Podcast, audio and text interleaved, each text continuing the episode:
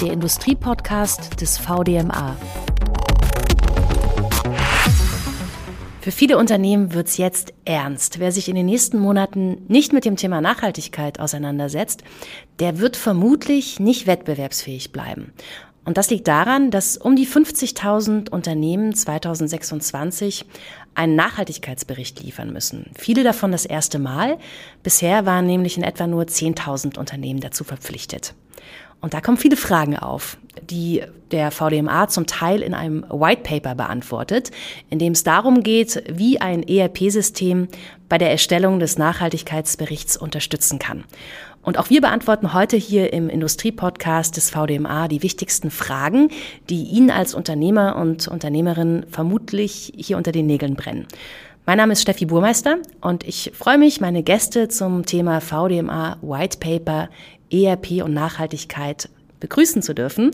Zum einen ist das Till Wiechmann, Co-Founder und CEO bei Tanso Technologies, einem Münchner Unternehmen, das Nachhaltigkeitssoftware anbietet und hier besonders auf die CO2-Bilanzierung spezialisiert ist und Unternehmen hilft, die gesammelten Daten auszuwerten und dann gegebenenfalls auch zu verbessern. Hallo, Herr Wiechmann.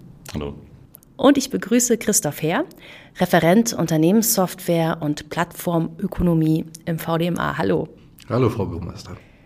Ja, schön, dass Sie beide dabei sind. Wir steigen direkt ein. Die Klimaziele der EU empfindet der ein oder andere vielleicht als ganz schön ambitioniert. Wie genau betreffen sie jetzt den Maschinenbau? Ja, grundsätzlich ähm, möchte die Europäische Kommission ja bis 2050 klimaneutral werden. Und ein erster Schritt ist jetzt ähm, die Zielsetzung bis 2030, die Treibhausgasemissionen um mindestens 55 Prozent gegenüber dem Stand von 1990 zu senken. Ne, da spricht man auch von Fit for 55. Das hat also nichts mit dem Alter zu tun, sondern mit dieser Prozentzahl. Und ähm, wenn man dann bedenkt, dass äh, der Maschinenbau ja quasi steht für eine Million Beschäftigte in Deutschland und sogar vier Millionen in Europa. Ne, und äh, wir generieren da einen Umsatz von 220 Milliarden, allein in Deutschland 800 Milliarden in Europa. Dann sieht man schon, dass das einer der größten industriellen Arbeitgeber ist. Und wenn dieser äh, sich jetzt ähm, äh, quasi daran macht, selbst auch über Nachhaltigkeit nachzudenken, etwas dazu beizutragen, dann hat das Auswirkungen. Ne? Das heißt, wenn wir hier was tun, ähm, hat das Breitenwirkung. Und, ähm, und wir tun ja auch schon im Vorfeld, äh, auch in den letzten Jahren schon etwas. Wir entwickeln nämlich selbst kontinuierlich nachhaltige Produkte und Produktionstechnologien. Ne, das machen wir schon eine ganze Weile. Und es gibt eine Initiative des VDMA, der nennt sich, die nennt sich Blue Competence, um Nachhaltigkeit im Maschinen- und Anlagenbau zu fördern, um nachhaltige Lösungen bekannt zu machen. Und äh, es gibt sogar zwölf konkrete eigene Nachhaltigkeitsleitsätze die sich der Maschinenbau gegeben hat, in vier Dimensionen, Strategie, Operatives, Kultur, Kommunikation. Und langer Rede, kurzer Sinn, äh, der Maschinenbau kann hier viel tun, kann eine echte Breitenwirkung äh, erzielen. Und äh, ja, mit dieser neuen Berichtspflicht äh, wird er dann auch immer mehr gefordert, das dann auch umzusetzen. Mhm. Herr Wiechmann, Sie sind ganz nah dran an unterschiedlichsten Unternehmen. Wie beeinflusst diese neue Berichtspflicht die Unternehmen? Was ja. ist Ihre Erfahrung? Ja, das fragen sich gerade viele Unternehmen. Und ganz wichtig dabei ist ja, Nachhaltigkeitsberichte gab es auch schon vor der Einführung der neuen Regulatorik CSRD. Verpflichtend war die aber eben eher für einen kleineren Kreis größerer Konzerne. Und viele kleinere Unternehmen haben vielleicht schon freiwillig weiche Faktoren, zum Beispiel ihr soziales Engagement vor Ort kommuniziert und ihren Nachhaltigkeitsbericht eher als Marketinginstrument genutzt. Und das ändert sich eben jetzt. Mit der CSRD, der neuen Regulatorik, werden neue und auch deutlich höhere Ansprüche an sowohl die Datenqualität als auch die Nachvollziehbarkeit dieser dort kommunizierten Ergebnisse definiert und eben auch eingefordert, ähm, was aus Sicht der EU eben ultimativ auch zu einer besseren Vergleichbarkeit der Nachhaltigkeitsberichte und der Nachhaltigkeitsperformance von Unternehmen sorgen soll. Das heißt, wir sprechen jetzt hier auch nicht mehr über freiwillige Prosa, sondern ganz klare KPIs mit auch Auditierung durch Wirtschaftsprüfer, wie man das eben auch aus der Finanzbuchhaltung kennt. Äh, hier sprechen wir also auch über Vorstandshaftung und damit eine ganz neue Nachvollziehbarkeit und Ernsthaftigkeit des Themas. Und hat diese Berichtspflicht, die kommt, auch Auswirkungen auf Unternehmen, die eigentlich gar nicht von der Pflicht äh, aktuell betroffen sind? Ja, ähm, es ist tatsächlich so, wenn man so diese Zahl hört, ähm, etwa 50.000 sind ja betroffen, oder 56.000 Unternehmen, dann ist, scheint es erstmal nicht viel zu sein, aber tatsächlich hängt man ja doch irgendwie auch als kleines mittelständisches Unternehmen mit drin, denn man ist ja irgendwie auch Teil einer Liefer- oder Wertschöpfungskette. Und äh, man denke an den Automobilbau, da gibt es ja dann Tier 1, 2, 3, diese Zulieferunternehmen. Und äh, die Automobilindustrie fordert dann eben auch von ihren Zulieferunternehmen immer mehr, dass sie auch Daten in Bezug auf Nachhaltigkeit liefern, weil sie sie einfach brauchen für ihren eigenen Bericht. Und äh, insofern macht es Sinn, auch als kleines und mittelständisches Unternehmen sich jetzt mit diesen Dingen zu beschäftigen. Ähm, nicht nur aus diesem Aspekt, den ich jetzt gerade genannt hat, habe, sondern ähm, es ist auch so, das beobachten wir auch, dass junge Talente äh, sich schon sehr genau aussuchen, wo möchte ich ähm, nach dem Studium arbeiten und dann spielt so etwas eben auch eine Rolle. Ne? Trägt man zu diesem Nachhaltigkeitsbericht bei? Hält man das für wichtig? Äh, ist das im Unternehmen irgendwie erkennbar? Und äh, selbst die Kunden werden darauf achten, äh, ob man äh, diese Themen bespielt. Und äh, ich denke mal, an sich ist ja auch das Ziel, ähm, schon ganz alleine ganz äh, relevant, ne? denn man möchte ja doch irgendwie auch für die nächste Generation, dass die äh, Klimaziele erreicht werden. Ne? Wir alle haben Kinder, wir haben Enkel und äh, auch das ist ja ein Grund, etwas hier äh, dazu beizutragen. Insofern äh, gibt es viele gute Gründe, sich mit dieser Berichtspflicht auseinanderzusetzen. Jetzt äh, sehe ich das als Unternehmen ein und möchte das auf jeden Fall auch liefern, weiß aber gar nicht, äh, wie geht denn das? Also das ist bestimmt eine Herausforderung, Herr Wiechmann. Wo liegt diese Herausforderung genau für die Industrie und den Maschinenbau? Ja, viele haben zu Beginn natürlich methodische Fragen und versuchen erstmal das Thema überhaupt einzuordnen. Was muss ich machen? Welche Standards existieren? Was macht vielleicht auch mein Wettbewerb? Das sind Fragen, die Unternehmen sich zu Beginn stellen. Und dann, wenn sie erst überhaupt mit dem Thema starten, geht es natürlich darum, wie mache ich das eigentlich? Und je nach Kategorie des Nachhaltigkeitsberichts sprechen wir über sehr unterschiedliche Datenpunkte, qualitative und quantitative, je nach Bereich. Äh, bei sozialen Fragen zum Beispiel sprechen wir ganz häufig um Ja- oder Nein-Fragen oder auch aus äh, ja, Ausmalungen davon, wie wir als Unternehmen operieren, die wir eben eher mit Text untermalen. Im ökologischen Bereich sprechen wir ganz klar über Zahlen. Äh, zum Beispiel, wie viel Strom wird verbraucht, wie viel Kilometer gefahren, wie viel Tonnen welches Materials eingesetzt, welche Chemikalien in Prozessen eingesetzt. Hier geht es also ganz klar darum, ähm, diese Daten überhaupt erstmal in ein Datengerüst zu bringen und zu erheben mit einem Prozess. Und wenn ich Prozess sage, dann meine ich das auch wirklich in einer Art Steuerungsprozess. Also die größte Herausforderung, die ich hier sehe für Firmen, die sich dem Thema annähern, ist eben überhaupt erstmal eine zentral vorgegebene Methodik einzuführen und auch dann einen sauber dokumentierten Prozess, um wiederholbar Ergebnisse produzieren zu können, mit denen man dann eben in die Steuerung dieser KPIs einsteigen kann. Also direkt ähm, mitzudenken, ich muss das nicht nur einmal als Analyse zu machen, sondern perspektivisch regelmäßig ja, kommunizieren und eben auch als Entscheidungsgrundlage nutzen, um meine ganze Nachhaltigkeitsstrategie darauf aufzubauen. Und dementsprechend zusammengefasst ganz klar eine Datenherausforderung und auch eine Prozessherausforderung, die ähm, ja, dann Firmen dazu bringt, ähm, ihr Datengerüst nochmal ganz genau zu evaluieren. Mhm. Und apropos Daten, also die muss ich irgendwie sammeln. Und wie mache ich das, Herr Herr? Ja, das ist äh, genau die Gretchenfrage. Wo kriegt man die Daten her?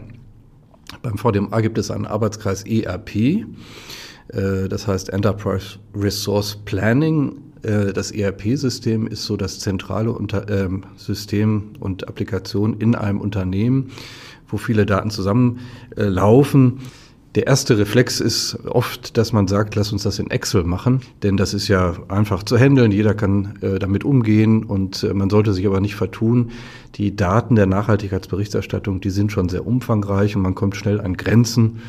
Und ähm, deshalb also äh, das ERP-System scheint uns hier ähm, die beste Basis zu sein.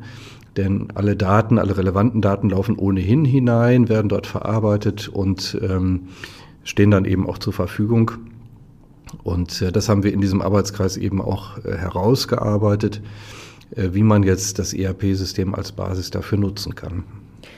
Haben Sie, Herr Wichmann, da vielleicht mal ein Beispiel aus der Praxis? Sehr gerne. Also ich würde mich auf jeden Fall anschließen. Die wichtigste Datenquelle sind ganz klar ERP-Daten. Gleichzeitig muss man aber auch sagen, äh, im ERP findet sich natürlich viel dazu, was man selbst als Unternehmen tut. Konkret, welche Materialien verbraucht werden. Vielleicht auch ganz klar äh, Themen wie Energieverbräuche, die vielleicht aus einem Energiemanagementsystem in ein ERP-System äh, eingefeedet werden. Also da findet man schon viel, um verbrauchsbasiert äh, Aussagen zum Beispiel zu ökologischen Auswirkungen von Produktion zu treffen.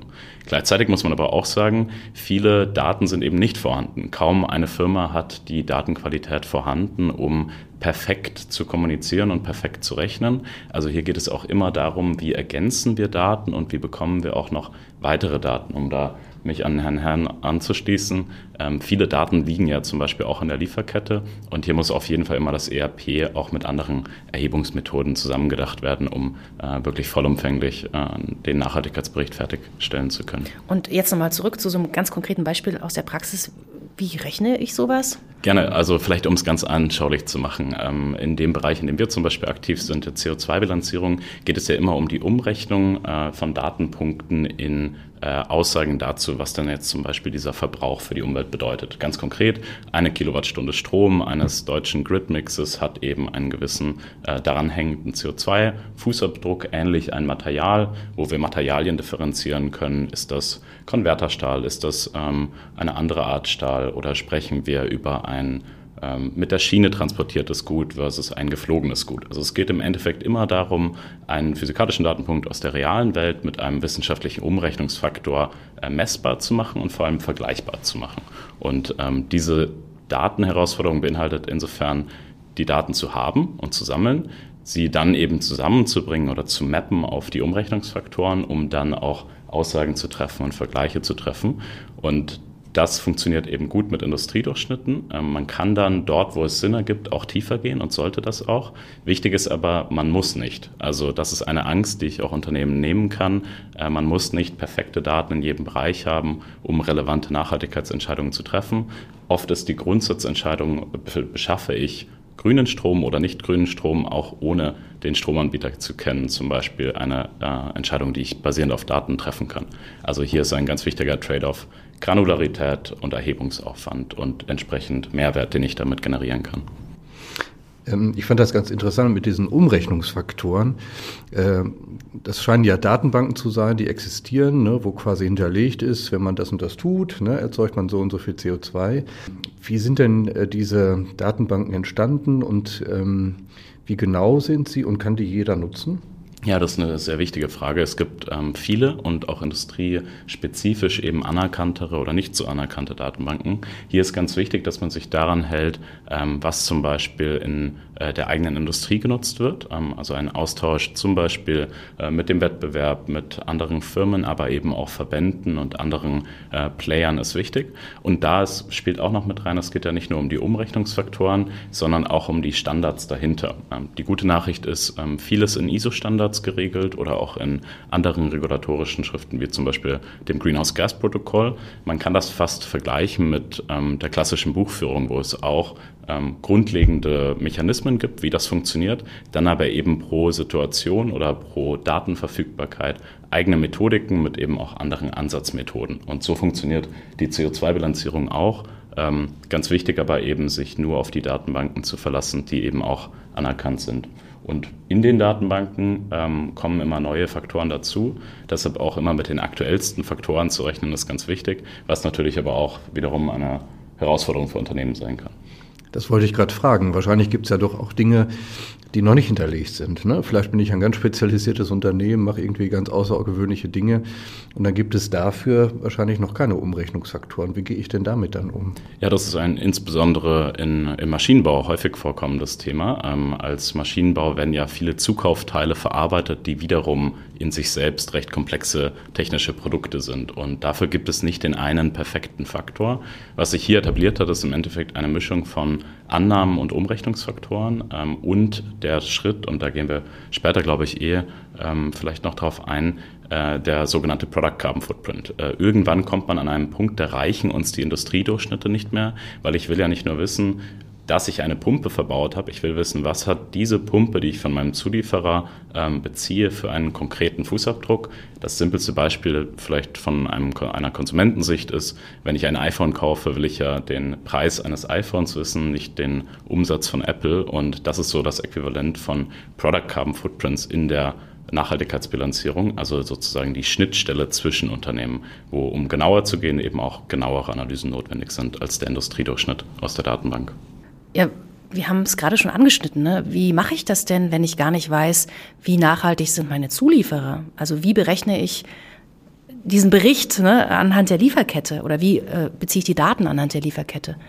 Ja, ich kann da gerne drauf eingehen. Ich hatte ja vorher schon über diesen Trade-off ähm, Genauigkeit versus Mehrwert in der Erhebung ähm, gesprochen. Ganz klar ist, viele Unternehmen, gerade mittelständische Unternehmen, bekommen nicht die perfekten Rückmeldungen, wenn sie Fragen in die Lieferkette stellen. Heißt, hier muss man sich ganz klar überlegen, wo kann ich denn aus dem Vergleich von Zulieferern Mehrwert ziehen, auch ähm, reell andere Entscheidungen treffen. Und was sich etabliert hat, ist zum Beispiel erstmal einen guten Standard ähm, auf Mengengerüsten aufzubauen, also konkret mit Industriedurchschnitten zu arbeiten damit Hotspots zu identifizieren und dann zu sagen, mein Fußabdruck liegt zum Beispiel größtenteils bei meinen Aluminiumzulieferern und bei bestimmten Kunststoffen. Hier gehe ich tiefer und frage eben sogenannte Product Carbon Footprints an, ähm, die dann wiederum eine eigene Berechnungsmethodik ähm, und auch einen eigenen ISO-Standard haben, nachdem sie berechnet werden. Und wir sehen eben, da hat Herr Herr schon gerade darauf referenziert, dass gerade in manchen Industrien wie der Automotive-Industrie dieser Druck zur Berichterstattung des Product Carbon Footprints immer stärker wird aus eben genannten Gründen. Die Großen wollen eben genauer rechnen als nur mit den Datenbankwerten. Ja, und um die Unternehmen vielleicht eben auch ein Stück weit mitzunehmen, ne, an die Hand zu nehmen, die Unternehmen, die jetzt dastehen und überhaupt nicht wissen, wo kann ich anfangen, hat ja der VDMA das White Paper mit Experten zusammen entwickelt. Finde ich denn hier auch Praxisbeispiele, um überhaupt mal anzufangen mit so einer Berechnung? Ja, tatsächlich gibt es eine ganze Reihe von Praxisbeispielen, die wir in diesem White Paper dokumentiert haben. Äh, wir wollen das möglichst äh, praxisnah eben machen und äh, es geht darum, dass ähm, Maschinenbauer dann eben auch selbst verstehen, welchen Umfang das haben kann oder an welcher Stelle man eben tiefer hineingehen kann. Ähm, und ähm, insofern macht es durchaus Sinn, sich das mal anzuschauen. Dieses White Paper ist ja für VDMA-Mitglieder auch kostenlos. Und ähm, es gibt eine ganze Reihe unterschiedlicher Beispiele, äh, zum Beispiel beim Pendelverhalten von Mitarbeitern, wie gehe ich damit um? Das kann zum Beispiel ähm, einen Einfluss haben. Und das äh, Interessante an der Stelle ist, dass man also bis zu 42 Prozent der relevanten Daten tatsächlich im ERP-System findet. Das ist also auch eine gute Nachricht. Viele Daten sind dann schon da. Ne, und wie der Wichmann eben gesagt hat, dann gibt es diese Umrechnungsfaktoren, das ist, äh, das ist der Kern eigentlich des Ganzen. Ne, einerseits schauen, ähm, was habe ich gemacht, was ist im Unternehmen passiert, auf der anderen Seite die Umrechnungsfaktoren nehmen und daraus kann dann eben ähm, schon äh, ein Teil dieses Nachhaltigkeitsberichts entstehen. Und warum ist es für Unternehmen noch wichtig, sich dieses White Paper wirklich mal zur Brust zu nehmen? Was finde ich da noch außer Praxisbeispielen? Wir gehen da relativ tief hinein in das Thema. Wir beschreiben nochmal, warum es diese Pflicht gibt und ab wann sie gilt, für welches Unternehmen, welche Größe und so weiter. Dann widmen wir uns der Frage, wie können wir denn Daten sammeln. Ähm, es geht auch nochmal darum, ähm, zu differenzieren, was ist Nachhaltigkeit, was ist CSR, was ist ESG, also Environmental Social Governance und so weiter. Äh, warum Nachhaltigkeit wichtig ist, ist auch nochmal ein wichtiger Punkt, ein äh, wichtiger Block. Ähm, dann beschreiben wir natürlich auch, was ein ERP-System ist, ne? denn wir wollen ja äh, mit diesem White Paper eben auch zeigen, dass das ERP-System eine wichtige Rolle spielt bei der Nachhaltigkeitsberichterstattung. Und ähm, ja, der letzte Teil sind dann letztlich viele Praxisbeispiele, ne? das mit, damit man mal selber konkret sehen kann, wie könnte das in einem ganz bestimmten Fall aussehen. Was mache ich denn eigentlich, Herr Wiechmann, wenn ich als Unternehmen ähm, nicht mit ERP arbeite? Habe ich dann ein Problem? Eigentlich nicht. Also die Methodik basiert ähm, oder existiert erstmal unabhängig von der Datenquelle. Ähm, wichtig ist natürlich, wir brauchen gewisse Daten, um Aussagen treffen zu können. Aber ganz häufig sehen wir zum Beispiel auch bei unseren Kunden nicht die perfekte IT-Landschaft, nicht das eine ERP-System, sondern komplexere Situationen und das kann man auch abbilden. Also da geht es eher darum, die Daten dann eben strukturiert zentral zusammenzuführen und aus IT-Governance-Perspektive wäre dafür ein ERP natürlich die schönste Situation, aber in der Realität ist das eben bei manchen Firmen nicht der Fall und dann muss man auch damit arbeiten. Ich möchte an dieser Stelle auch nochmal mich bedanken bei den Autoren des äh, White Papers ERP und Nachhaltigkeit, die hier Ex äh, Expertenwissen eingebracht haben, sowohl von der Softwareseite wie auch von der Nachhaltigkeitsseite. Es ist ja auch ein Gemeinschaftswerk der Abteilung äh, Umwelt und Nachhaltigkeit des VDMA mit der äh, Abteilung Informatik respektive dem Fachverband Software und Digitalisierung. Also vielen Dank. Es war eine schöne Arbeit und ist eigentlich auch beispielhaft für das, was wir beim VDMA tun. Wir arbeiten eben in diesen Arbeitskreisen gemeinsam an solchen Zukunftsthemen, an Praxisthemen und äh, versuchen dann eben auf die Art und Weise, diese ähm, Erkenntnisse zu multiplizieren für alle 3600 Mitgliedsunternehmen. Die sich ja auch gerne einbringen dürfen jederzeit, wenn ich das richtig verstanden habe. Herzliche Einladung an dieser Stelle, jederzeit gerne. Mhm. Wenn wir jetzt nochmal zusammenfassen, für alle Unternehmen, die eben erschrocken jetzt feststellen, hups, ich bin äh, diesbezüglich noch gar nicht aktiv geworden beim Thema Nachhaltigkeit, aber ich sollte oder ich muss jetzt eben auch von Ihnen beiden jetzt nochmal die drei wichtigsten Tipps vielleicht zusammengefasst. Wie fange ich an als Unternehmen? Herr Herr. Ja, der erste Schritt könnte sein, sich das White Paper anzuschauen, mal durchzuarbeiten. Da hat man, glaube ich, einen guten Eindruck, äh, worum es geht ähm, und dann einfach mal ausprobieren. Es gibt äh, auch ein Tool des VDMA, das mit Tanso gemeinsam ähm, erstellt wurde, der sogenannte PCF-Starter ähm, der quasi dann auch hilft, äh, diese, diesen eigenen Product Carbon Footprint zu identifizieren. Und ähm, ja, der dritte Punkt ist natürlich, man sollte da nicht stehen bleiben, wenn man weiß, äh, wie sieht das bei mir aus, wie ist es um meine Nachhaltigkeit bestellt, sondern man sollte dann eben auch herangehen und überlegen, wie kann ich ihn senken. Das ist ja das Ziel der ganzen Übung, dass man ähm, in Deutschland und Europa Wege findet, wie man den CO2-Footprint ähm, reduzieren kann und äh, auf die Art und Weise kann ich eben einen Beitrag leisten als Unternehmen. Ja, ich glaube, ganz wichtig ist, sich erstmal zu organisieren und auch klare Zuständigkeiten zu definieren. Wir reden hier über etwas, das mehrere Fachabteilungen betrifft und entsprechend hoch im Unternehmen aufgehängt werden sollte. Äh, Verbände, andere Organisationen können hier sehr helfen, sich überhaupt erstmal im Thema zu orientieren. Und dann geht es aber eben auch darum, nicht nur das Ganze als lästige Pflicht zu verstehen, klar, das ist ein Teil der Berichterstattung, sondern eben auch als etwas, auf dem basierend wir Entscheidungen treffen wollen, perspektivisch auch Wettbewerbsvorteile realisieren können. Also mein Vorschlag ist, das Thema äh, so automatisiert wie möglich anzugehen und entsprechend den Berichtspart klein zu halten, damit die Nachhaltigkeitsverantwortlichen dafür Zeit haben, was sie eigentlich tun sollten, nämlich nachhaltigere Entscheidungen für Unternehmen zu treffen. Und die CSRD ist ein Weg oder ein Schritt auf dem Weg dahin. Und ich glaube, wir haben es jetzt nicht einmal ausgesprochen, ne? Das müssen Sie jetzt nochmal kurz übernehmen. CSRD. Die CSRD oder auch Corporate Sustainability Reporting Directive. So. Und wer dabei Hilfe benötigt, Sie haben es gerade gehört, darf sich natürlich sehr, sehr gerne an den VDMA wenden, darf auch das White Paper durchstöbern. Ein Thema, das auf jeden Fall uns alle betrifft und eben auch viele Unternehmen müssen zum ersten Mal einen Nachhaltigkeitsbericht abliefern. Wie das genau klappen kann und was ERP damit zu tun hat, darum ging es heute im Industriepodcast des VDMA. Vielen Dank an Till Wiechmann, einen der Gründer und CEO von Tanso Technologies. Dankeschön. Und äh, danke Christoph Herr vom VDMA. Sehr gerne.